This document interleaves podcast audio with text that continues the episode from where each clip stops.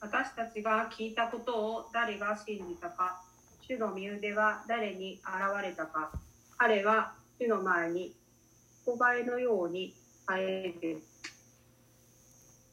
砂漠の地から出た出のように、彼には見るべき姿も輝きもなく、私たちが慕うような見栄えもない。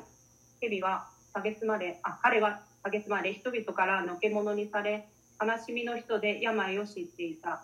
人が顔を背けるほど蔑まれ、私たちも彼を尊ばなかった。誠に彼は私たちの病を負い、私たちの痛みを担った。それなのに私たちは思った。神に罰せられ、打たれ、苦しめられたのだと。しかし彼は私たちの背きのために刺され、私たちの咎のために砕かれたのだ。彼への懲らしめが私たちに平安をもたらし、その打ち傷のゆえに私たちは癒された。私たちは皆羊のようにさまよい、それぞれ自分勝手な道に向かっていった。しかし、主は私たちすべてのものの咎を彼に負わせた。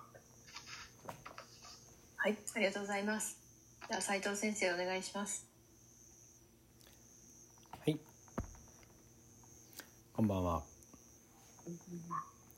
えー、今日もまた平安っていう言葉ね聖書に出てくる平安っていう言葉からあ見ていきたいと思うんですけれども、まあ、イザヤ書53章っていうのは大変有名な箇所です。なぜ有名かと言いますとイエス・キリストをあらかじめ予言しているイエス様が生まれる750年も前からイエス様のことを語っているという点で、えー、有名な箇所ですがそこにもやっぱり平安っていう言葉が出てくるわけですよね。どこに出てくるかと言いますと五節にね「彼への懲らしめが私たちに平安をもたらし」っていうさて今の時代はあの平安があありますかっていう聞かれるとですね平安がないよっていう時代にいるわけですよね。えー、現代はまあ平安がない時代、えー、と言われてますが特にこの1年はそれにも増して平安がない時代ではないかと。と言いますか今まで人々がこれがあるといいよねと思っていたものとか事柄っていうことがいやそれがあってもダメなんだっていうことが見えてきてしまったみんながよりどころにしていたものが実は頼りにならないっていうことが分かってしまったそういう時代を今私たちは生きてます。もう何でもそうですよね。例えば去年なんかあの何だったっけ妖怪みたいな神様みたいなやつが出てきましたね。何だったっけ甘エビじゃなくてそんな感じの名前のね。あれがねせんべい売られたりとかですね祀られたりしたけど今全く聞かれないでしょ。なぜかというとどんだけ拝んでも立て祀っても何にもならなかったから。そういったものはこれは使えないなと。同じように、えー、あれはどうだろうこれはどうだろうと言われてきたもの、うん、そういったものが役に立たないと。いうことが分かってくる。本物の平安なのか偽物の平安なのかということが試されているそういう日々を私たちは生きてるわけです。今までみんながこれがあれば幸せと思ってたものがこれではダメなのだっていうことが分かってきてこれも違うこれも違う。一体どこに本当の平安があるんだろうっていうことを人々が探っている今度夏休みに KGK っていう大学生のグループであのメッセージをしてくれって言われたんですね。4日間ぐらいか4日か5日ぐらいの連日なんですけれどもそのテーマが平安時代っていうテーマなんですよ。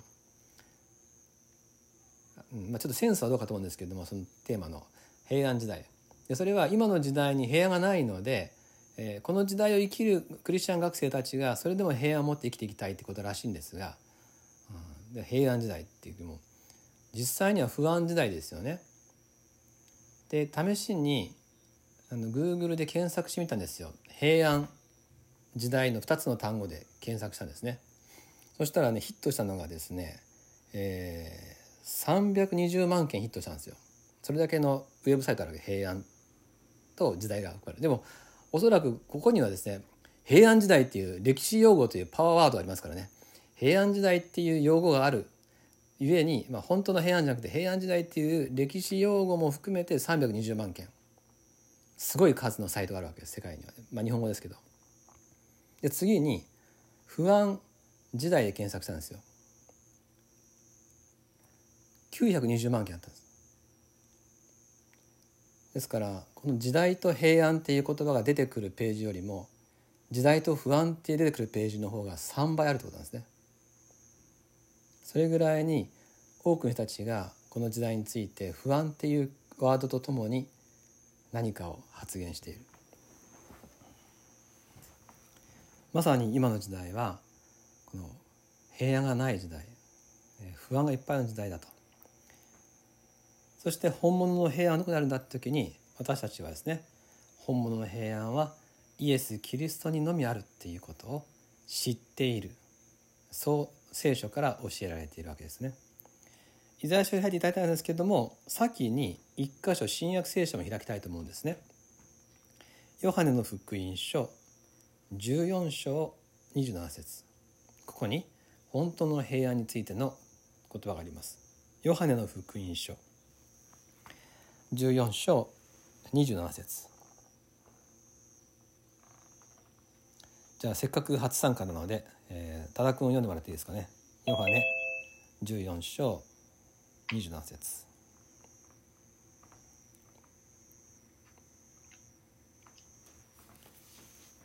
はい、すいません。ちょっと一回画面オフになります。はい。はい。ヨハネ14章27節、はい。と、14の、27。えー、27、はい。と、私は平安をあなた方に残していく。私の平安をあなた方に与える。私が与えるのは世が与える、ん？世が与えるようなものとは異なる。あなた方は心を騒がせるな。またおじけるな。はい。ありがとうございます。えー、若干訳が違いましたけど、イエス様は私の平安を与えるって言ったんですね。世が与える平安と私の平安をイエス様は分けてるわけです。世が与える平安は、えー、本当の平安じゃないよと。例えば伝染病が広まったりとか何か事件が起きる時にはもう頼りにならない平安でも私が与える平安は違うと何があってもなくならない平安を与えるからっていうこのイエス様のおっしゃった私の平安。キリストの平安が何なのかっていうことがさっき読んでいただいたイザヤ書53章にあらかじめ説明されています。で今度はイザヤ書に戻りましてイザヤ書の53章の5節を4節5節でも読もうかな「誠に」っていうところからですけど。じゃあ一緒に見たいと思います。3はい「誠に彼は私たちの病を負い私たちの痛みを担った」それなのに私たちは思った。神に罰せられ打たれ苦しめられたのだと。しかし彼は私たちの背きのために刺され私たちの咎のために砕かれたのだ。彼への懲らしめが私たちに平安をもたらしその打ち傷のゆえに私たちは癒された